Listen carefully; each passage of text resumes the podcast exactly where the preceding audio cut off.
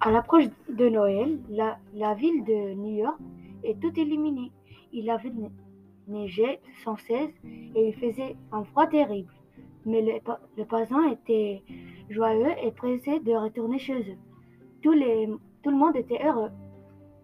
La veille du réveillon, un chat nommé Micro-ondes qui vivait avec son maître, Jean-Baptiste, se retrouva seul après le tragique décès de ce dernier.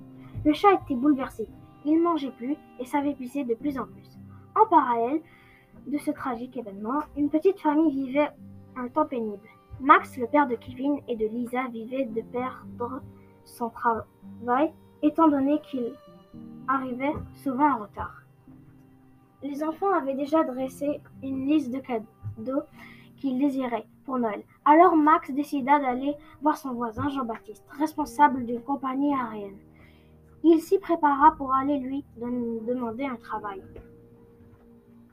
Il sonna à la porte, il attendit, mais personne ne répondit.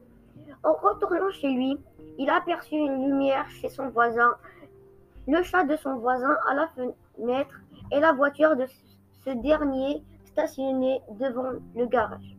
Max décida de faire le tour de la maison et aperçut de nouveau le chat, nommé Micro-ondes, qui tournait en rond, bougeait la queue nerveusement et griffonnait la porte arrière. Inquiet, Max décida alors d'appeler Jean-Baptiste. Le téléphone sonna, mais personne ne répondit. Le, jeune papa se rapprocha devant de la fenêtre et remarqua que le félin continuait ses agitations jusqu'à ce qu'il puisse l'entrouvrir. Max décida d'entrer par la fenêtre. Malheureusement, elle était trop petite pour lui. Il décida donc d'appeler en renfort son ami Fred. Fred est un ami de petite taille qu'il a depuis longtemps. En fait, Max ne se souvient plus de quelle façon Fred est apparu dans sa vie. Oui, bonjour Salut Fred, j'ai un problème. J'ai besoin de ton aide pour le résoudre. Peux-tu venir me rejoindre rapidement chez mon voisin? Je suis dehors devant chez lui, tu ne peux pas me mentir. Fred arriva sur le, sur le champ et puis tout de suite entra par la fenêtre. Il alla directement débarrer la porte d'en avant pour, se, pour faire entrer Max.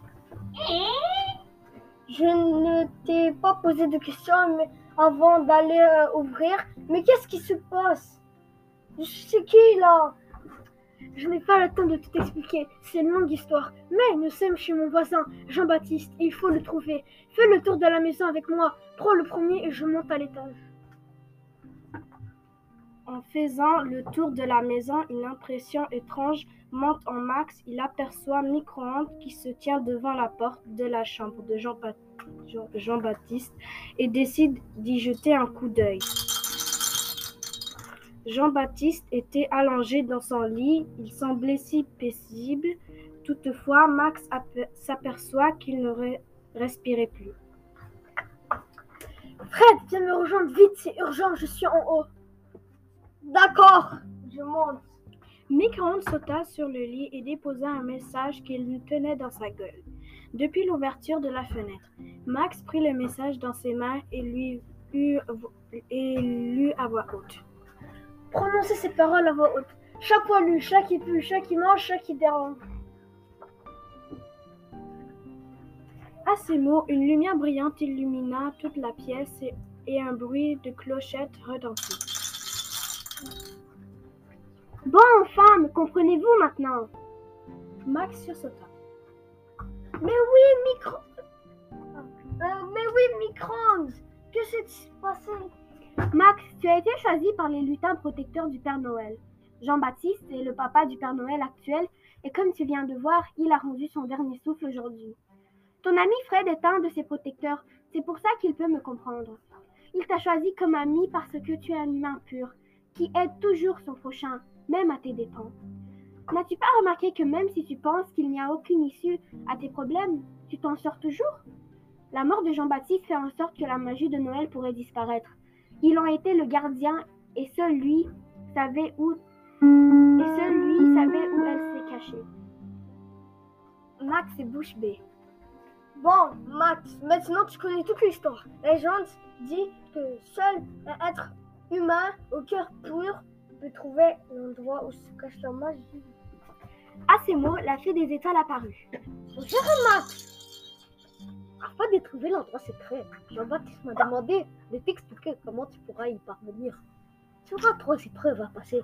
La première est celle-ci. Trouve la solution de l'énigme. Elle te mettra à la seconde épreuve. Le premier fait partie de la croûte terrestre et des durs. Le deuxième est le suffixe que nous ajoutons à certains noms communs pour les mettre au féminin. Mon tout est une grande chaîne de montage dans l'ouest du Canada. Les rocheuses. La la fée des étoiles acquiesça de la tête et d'un grand geste avec sa baguette les téléporta directement sur une des montagnes des Rocheuses. Ils se trouvèrent devant une grande grotte illuminée comme des millions de diamants. Le petit groupe voulut y entrer, mais tout à coup, un grondement de terre arriva et les glaçons tombèrent pour bloquer l'entrée. Ah ah ah, voilà, vous ne, pourrez, vous ne pourrez plus jamais entrer. Enfin, la magie de Noël ne pourra plus régner. Je déteste Noël. Éclair, un des reines du Père Noël, n'était justement pas très loin de là. Il sentit le tremblement de terre et accourut jusqu'à l'entrée de la grotte. Il utilisa son pouvoir et en utilisant ses bois, un éclair retentit du ciel et alla briser toute la glace qui bloquait le chemin. Le petit groupe put entrer.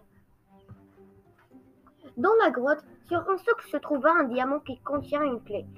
En arrière, il y a trois coffres. Un ours polaire, gardien de la grotte, indique au groupe que la seconde épreuve consiste à trouver le bon coffre qui sera ouvert par la clé et aussi de trouver la manière d'accéder à la clé. Sur chaque coffre, il y a un numéro afin de choisir le bon coffre. Vous devez répondre à l'énigme suivante. La réponse correspond au numéro sur le coffre, soit 1, 2 ou 3. Toutefois, vous n'aurez qu'une seule chance. Voici l'énigme. Parenthèse 3 moins 2, ferme la parenthèse, exposant 1 moins 2 fois 0 est égal à. Max, qui avait un cerveau de mathématicien, trouva rapidement la réponse et s'élança sur le coffre numéro 1. Toutefois, une nouvelle épreuve surgit. Il fallait absolument que le groupe puisse trouver le moyen de briser le diamant et décider à, la clé, d'accéder à la clé. Hey, Max, j'ai une idée. As-tu euh, encore le porte-clés? En casse-noisette que je t'ai offert au Noël? Oui, mais pourquoi? Max fouilla dans sa poche de son pantalon et en sortit un trousseau de clés avec le petit casse-noisette en guise de porte-clés. Il le tendit à Fred. Ce dernier fit une danse vraiment bizarre qui déclencha un mini tremblement de terre. Au bout de quelques secondes, le mini casse-noisette était devenu géant. Maintenant, casse-casse, prends le petit diamant de ta bouche et croque. Le casse-noisette s'exécuta et son énorme mâchoire vint à bout du diamant dans les temps de laser. Au son du craquement, la clé tombe sur le sol. Max la saisit rapidement et se roua vers le coffre.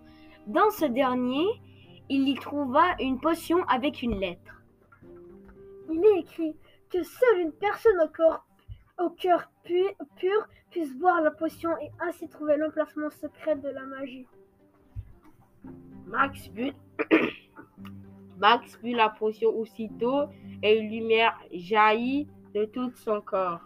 Après une suite d'effets secondaires, il, il comprit que la magie de Noël est tout simplement dans le cœur de tous les gens qui, croient.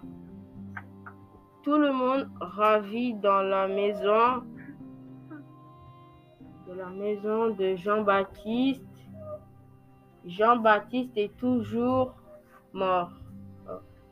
Que que son âme pleine dans la chambre et pour revenir, Max remercier Max d'avoir retrouvé la, magie de Noël. Il lui donne un emploi qui lui permettra d'offrir tout le cadeau que ses enfants ont demandé. Il lui demande aussi de veiller sur micro-ondes car maintenant Max devint fut aussi un gardien de, la magie de Noël!